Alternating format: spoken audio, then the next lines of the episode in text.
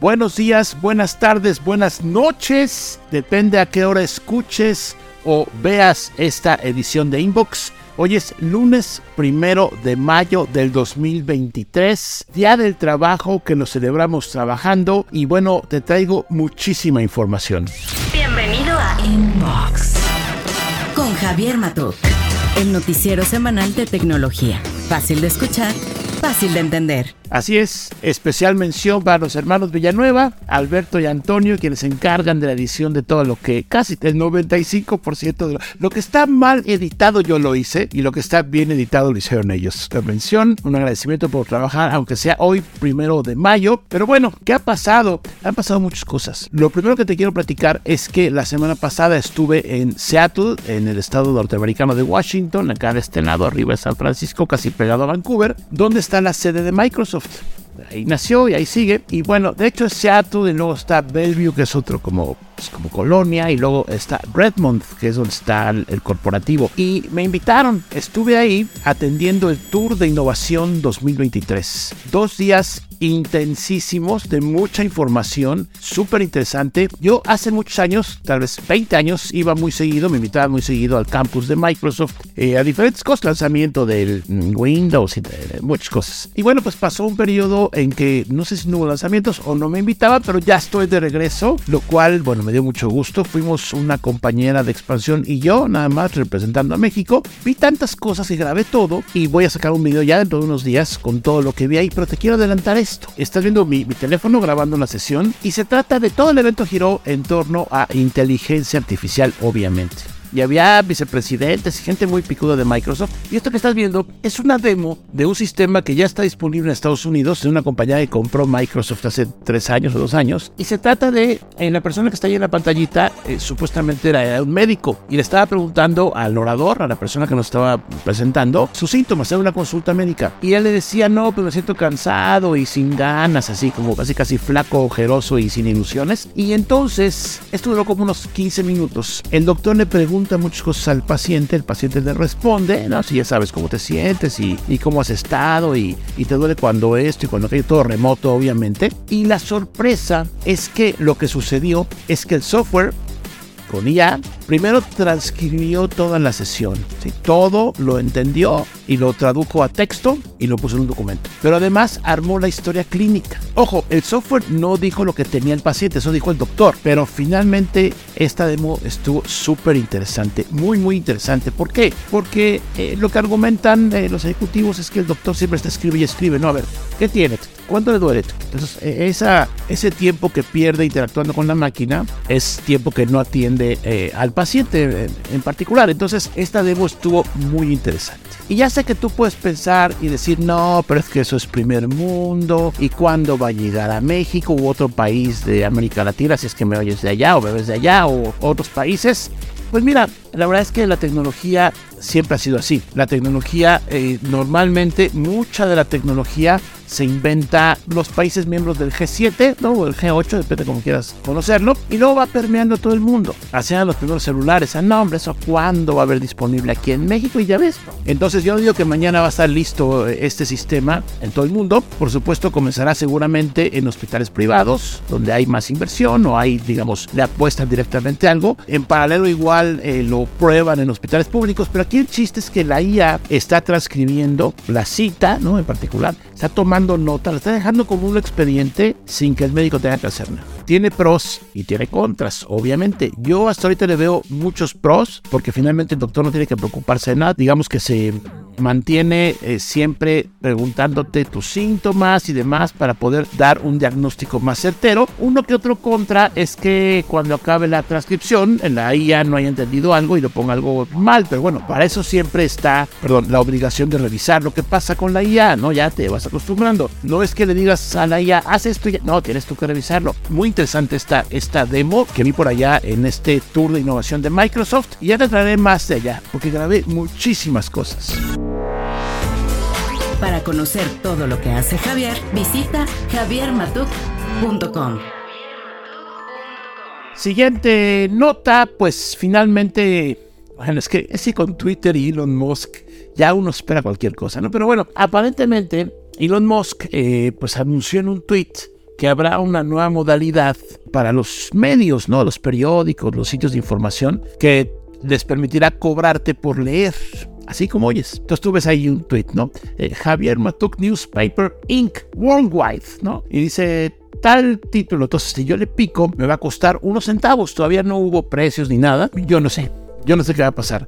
Estamos súper acostumbrados a leer todo en Twitter sin tener que pagar, ¿no? Eso es importante. Pero aquí, bueno, dice que Musk dice que probablemente cada artículo no cueste tanto como una suscripción mensual. Las suscripciones a los periódicos rimbombantes cuestan que 8, 10 dólares más o menos por ahí. Los que yo conozco, habrá otros obviamente. Em, no dio más detalles. Dijo que esto llegará en mayo. No dijo cualquier día de mayo ni mucho menos. Tampoco dijo cuánto se va a quedar Twitter, ¿no? Porque si cobra, voy a inventar, ¿eh? Un dólar, ¿no? Por leer la nota, pues Twitter sí lleva una mochada, obviamente, pero no, no dijo cuánto ni nada. Pero aquí el asunto es que ya está el run run, ya ahí viene, y posiblemente en tu timeline o en tu línea de tweets veas por ahí un artículo de, pues, de un periódico local, de, no sé, de lo que tú quieras que confíes en él y que te diga, ¿quieres leer esta nota? Tócale aquí y te cobramos 5 centavos de dólar o, o 50 dólares, no sé cuánto, pero te van a cobrar.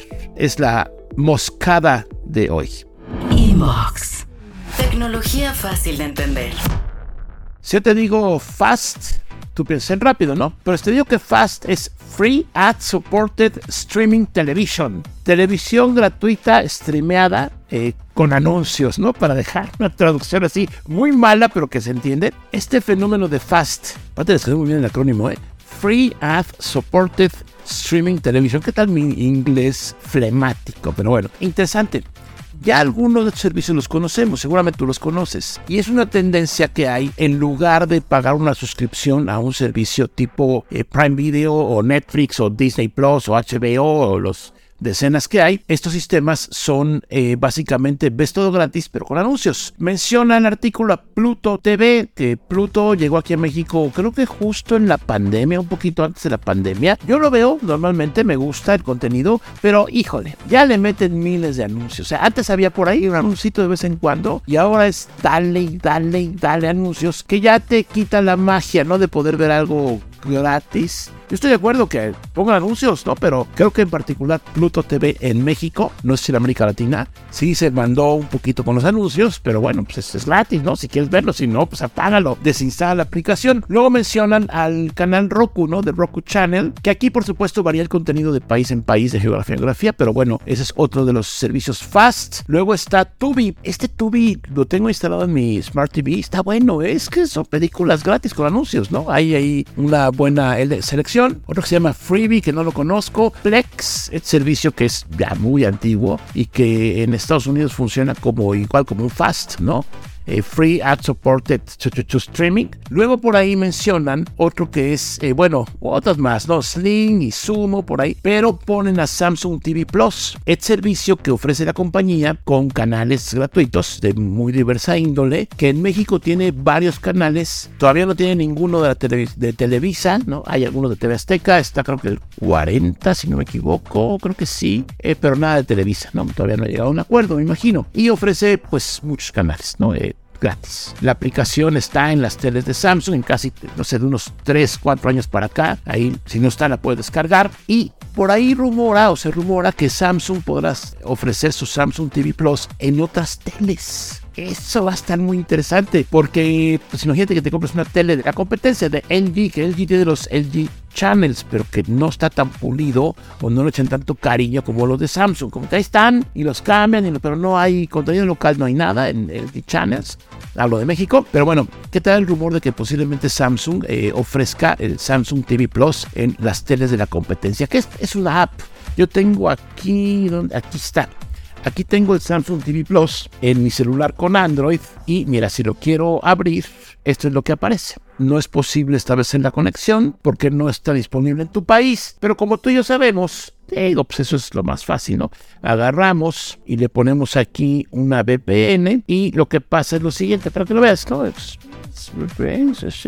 Ahí está. Eh, notificaciones, no gracias. Me voy a conectar a un servidor de Estados Unidos vuelvo a cargar Samsung TV, listo, ahí están los canales. Está en inglés, o sea, bueno, hay algunos en español, pero el servicio para Estados Unidos. Eh, tienes Entertainment, no sé, hay N canales. Todo eso lo puedes ver en la aplicación Samsung TV Plus que yo descargué en este Samsung con un VPN desde una cuenta, creo que mi cuenta de Google es una cuenta que tengo con registro en Estados Unidos para poder descargar lo que está en Estados Unidos, disponible nada más allá. Entonces, eh, así cómo funcionan estos servicios fast. Déjame desconectarme. Que ahí están, ¿no? Yo creo que Pluto TV te va a ofrecer algo de entretenimiento. No esperes las últimas series, obviamente. No esperes éxitos así del momento, sino que hay cosas antiguas, ¿no? Normalmente. Y después yo he agarrado ahí en Pluto TV una otra película ahí en la noche cuando no puedo dormir. Una otra película buena y de suspenso, cosas así, este... Películas buenas y ya, ¿no? O sea, no, no, no las superproducciones, pero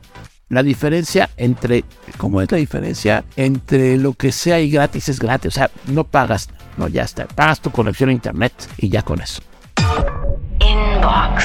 Nuestro querido, digo nuestro porque pues es yo lo conozco hace muchos años, Bill Gates, fundador de Microsoft, es ex director general de Microsoft, estuvo en una conferencia en San Diego, ahí en California, y dijo cosas interesantes. Por ejemplo, dijo los chatbots o los sistemas de chat con IA pueden ayudar a que los niños aprendan no solo a leer, sino a perfeccionar sus habilidades de lectura en solo 18 meses, o sea, un poquito más de un año.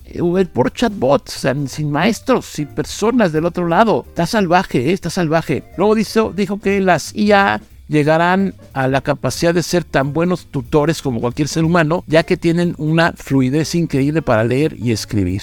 Eh, la primera, primera vez que Gates habla de la IA, hace como dos meses dio por ahí o escribió un blog en su, en su sitio de internet en donde él asegura que estamos apenas comenzando a ver lo que es la IA, que era el equivalente cuando empezaron las computadoras personales o los celulares o las conexiones a internet. Pues yo creo que el Gates sí le sabe, ¿no? Este, a mucha gente le cae bien, a mucha gente le cae mal, pero yo creo que, de que le sabe, le sabe. Eh, lleva mucho tiempo en esta industria creando cosas, ganando mucho dinero también, obviamente. Aunque, ojo, eh, hace muchos años que Gates dijo, a ver, toda mi lana la voy a donar, que a mí no me estén dando lata. Y creo que a los hijos, no me sé la historia completa, pero creo que a los hijos no les deja, o sea, sí les, seguro les deja ahí una lana para vivir y posiblemente a los nietos, pero una fortuna, gran fortuna. Recuerden que Bill Gates, Warren Buffett, eh, ¿quién más? Otro de los millonarios, ultramillonarios, se unieron para decir, a ver, toda esta lana nunca la vamos a poder gastar. O sea, es, es una ridiculez.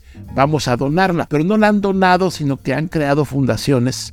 Es decir, no la han regalado. Han creado fundaciones para resolver problemas, ¿no? En el particular recuerdo, pues, todo lo que hay eh, en cuanto a falta de alimento en el mundo, en los países menos desarrollados, también agua potable, en fin, cosas así, necesidades básicas de uno de, muchos millones de seres humanos que no tienen acceso. Igual tú y yo estamos cómodamente con agua potable, con alimento, con lo que sea, y mucha gente no lo tiene. Entonces, por ahí va esta idea de estas eh, pues, eh, compañías o asociaciones filantrópicas. Una de ellas de la Fundación Bill y Melinda Gates, que hace divorcio de la Melinda, pero no importa, ahí sigue la Creo que sigue trabajando Melinda y en fin, son seguramente vidas muy complicadas. Y aquí el asunto es, ¿llegaremos a ser educados por máquinas nada más? ¿No habrá maestros? ¿Quién sabe? No hay respuesta. No está sencillo contestarlo, pero no hay respuesta. Yo creo que le falta mucho y yo creo que siempre va a ser un mixto. Va a ser como cosas muy básicas que te las enseñe una máquina y cosas más sofisticadas que te las enseñe otro ser humano. Ya veremos qué pasa. Sigue Javier en redes sociales como arroba jmatok. Y bueno, hace unos días eh, fue publicada esta gráfica por la compañía Stream Charts, eh, hizo el análisis eh, o hizo la, la clasificación y resulta que el presidente de México, Andrés Manuel López Obrador, está entre los primeros lugares de los streamers en español. Está en el lugar, a ver, 1, 2, 3, 4, 5, en el sexto lugar, ¿no?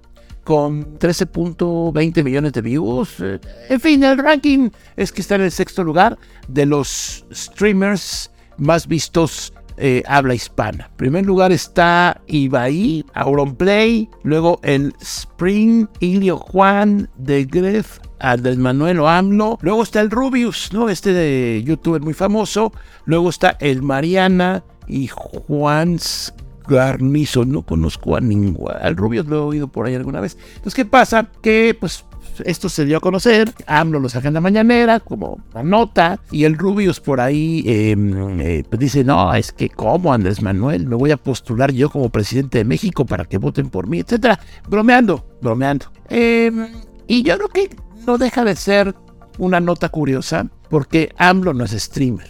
no es streamer. No se compara con todos los demás. AMLO, su función es ser presidente de México. Ya acaba en 24. O sea, no es un streamer, una persona que se dedique a streamer. Lo que pasa es que obviamente su táctica de una mañanera todos los días de dos horas, solamente le deja mucha gente que ve los streams. Entonces de ahí que se coló a este sexto lugar, a ver, sexto lugar, 13.2 millones de horas de reproducción. El Rubius se compartió un meme y bueno, pues dice que se va a postular para presidente de México, bromeando obviamente, ahí no pasó nada más. ¿Y cómo es? AMLO, sexto lugar de streamers en español sin ser un streamer, ¿no? O sea, no, se dedica a esto, ojo. Espero leer tus comentarios. Inbox. Y bueno, tengo aquí en mis manotas esta caja que es de un producto pues, ¿qué te puedo decir? Tristemente interesante. Voy a hacer un unboxing completo detallado. Se trata de un S23 Ultra. Nunca dice Samsung, nada más se llama S23 Ultra. La cantidad de mentiras que dice que tiene, en la, lo compré en AliExpress, es impresionante. 60 donaritos, te doy un, adela, adelanta, un adelanto nada más. Ahí está el S23 Ultra 5G de 60 dólares lo cual todo obviamente, no todo, pero el 90% de lo que dice la página donde se vende es mentira, como el procesador que tiene, la memoria, etcétera. Así es que aguas con eso. Pero bueno, vamos a ver algunos comentarios del inbox anterior. Dice mm, Iván Sánchez, unboxing de las nuevas televisiones de Amazon. Ya está. Unboxé, aquí mira, aquí te dejo. Unboxé la Omni de 65 pulgadas, que es la serie, digamos, 4K con mayores prestaciones. Eh, ahí está para que lo veas. Velo y Velo y dame tus opiniones. Me falta unboxearlas de gama de entrada que no me prestó Amazon. A ver si les pido una de las más sencillas para ver cómo funciona. Dice Humberto Morero, Moreno, perdón. Muy interesante lo del Starship. Evidentemente son pruebas muy caras, pero son mejores a experimentar con personas y con carga útil que tiene un costo mucho más alto. Lástima lo del Pixel Fold, sería interesante probarlo en México. Ok, lo de Starship, el lanzamiento eh, que no funcionó de SpaceX, ya, lo hemos comentado, en unos meses lo volverán a hacer. Y lo del Pixel, la línea Pixel no se vende en México y me temo que no se venderá. Rodrigo Alcubilla, pienso que los lentes de Apple serán de nicho que Twitter Blue es más para creadores de contenido porque es más que la palomita de verificación. Y espero dos cosas: la película de Mario en plataforma streaming y el reggaetón de DJ Matuk. Pues uno con IA, ¿no? Inventamos por ahí un, reggaetón con IA, eh, con todo gusto.